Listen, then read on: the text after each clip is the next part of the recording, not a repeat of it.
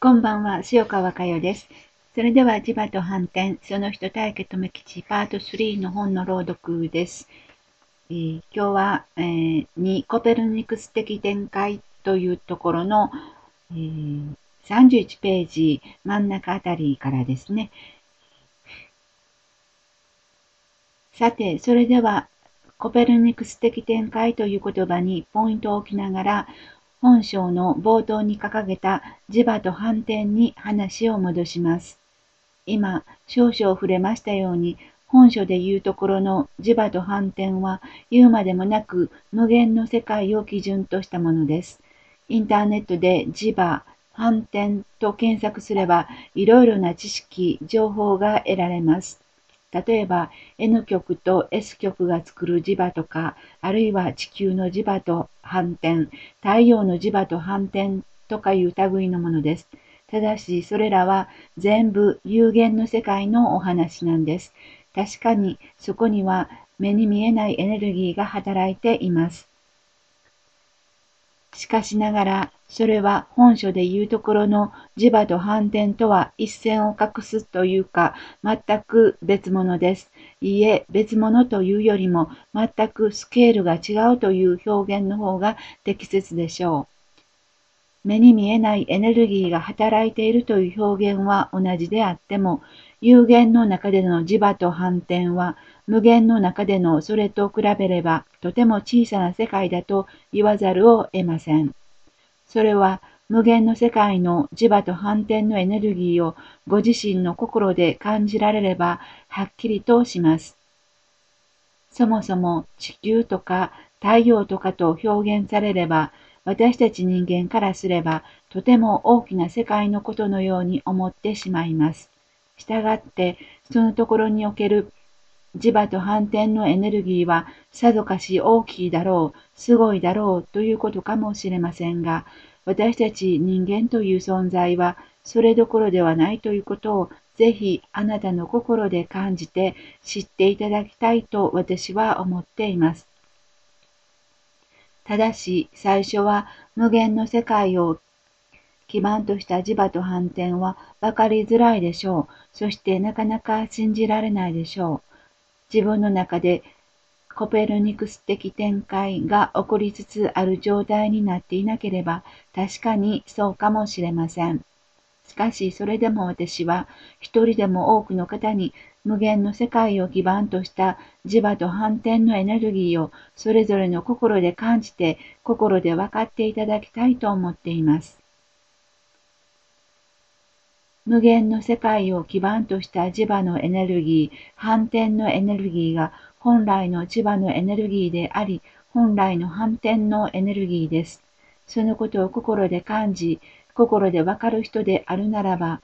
自分が生まれてきた本当の目的もはっきりと分かってくるし、それが分かってくれば、自分の人生を心から喜びで全うできるんです。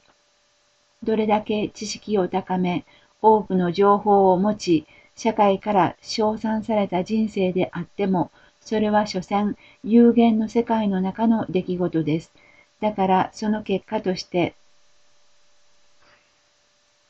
どんなに富と権力を掌握した人生であっても、それは本当の喜びとか本当の幸せにつながってこないんです。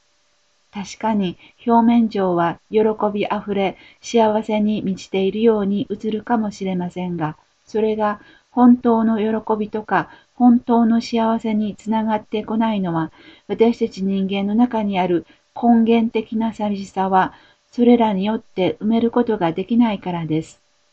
形の世界における富と権力では、人間の中にある根源的な寂しさを解消することは絶対にできません。なぜならば、私たち人間の中にある根源的な寂しさは自分を捨て去ったことにあるからです。私たちは本当の自分というものを捨て去ったんです。本当の自分を捨て去った私たち人間はみんな根源的な寂しさを抱えてきました。自分の本質が見えない人間は寂しくて当たり前です。私たちの本質は無限の中にあるんです。だからその自分たちの本質に触れていく人生こそ、喜びに満ち溢れ、幸せに満ち溢れている人生だと言えるのではないでしょうかと、私は問いかけているのです。私たち人間の本当の姿は目に見えません。今ある肉体は、どなたの肉体も時間とともに機能が低下し、やがて朽ち果てていきます。しかし、たとえ自分のこの肉体が朽ち果てようとも、自分という本質は永遠に朽ち果てないものなんです。このような発想を基盤にして肉体を持っている今、つまり生きている今をどのように存在していくか、そのことについて真剣に思ってみること、考えてみること、それが何よりも何よりも大事なことなんです。えー、無限の世界と有限の世界、どちらを基盤にして生きていくかで、その人の意識の世界は大きく異なります。意識の世界が大きく異なるということは、そのすべてが大きく異なるということです。私たちは意識、肉体、肉を基盤とする考え、思いでは自分の本当の姿は絶対にわかりません。えー、本当の自分を捨て去った私たち人間はみんな根源的な寂しさを抱えてきましたとあります。そうです、えー、自分を捨て去った、本当の自分を捨て去って、偽物の自分をしっかりと捕まえ、握りしめてきた、その意識の世界は本当に寂しさ、寂しさだらけです。だから、いつも自分の外に、えー、喜びとか幸せとかぬくもりを求め続けていくんです。自分の中はに心の針を向けることを全く忘れ去った私たちでした。その私たちに心の針の向け先を教えていただきました。どうぞ、そのことを知った人からまず始めてください。心の針の向け先は自分の中です。自分の中へどんどんどんどん針を向けてまいりましょう。えー、肉体を持っている、肉体を持っていない、えー、その違い、えその違いは、え、とても大きいです。肉体をという形があるからこそ、心の針を中に向けていこうとできるんです。そのことも合わせて今真剣に思ってみてください。考えてみてください。それでは共に瞑想をしてまいります。目を閉じて、軽く目を閉じてください。丹田呼吸をしてみてください。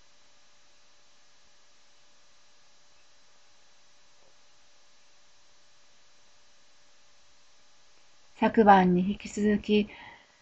大家留吉を思い、あなたの死後の世界を思ってみてください。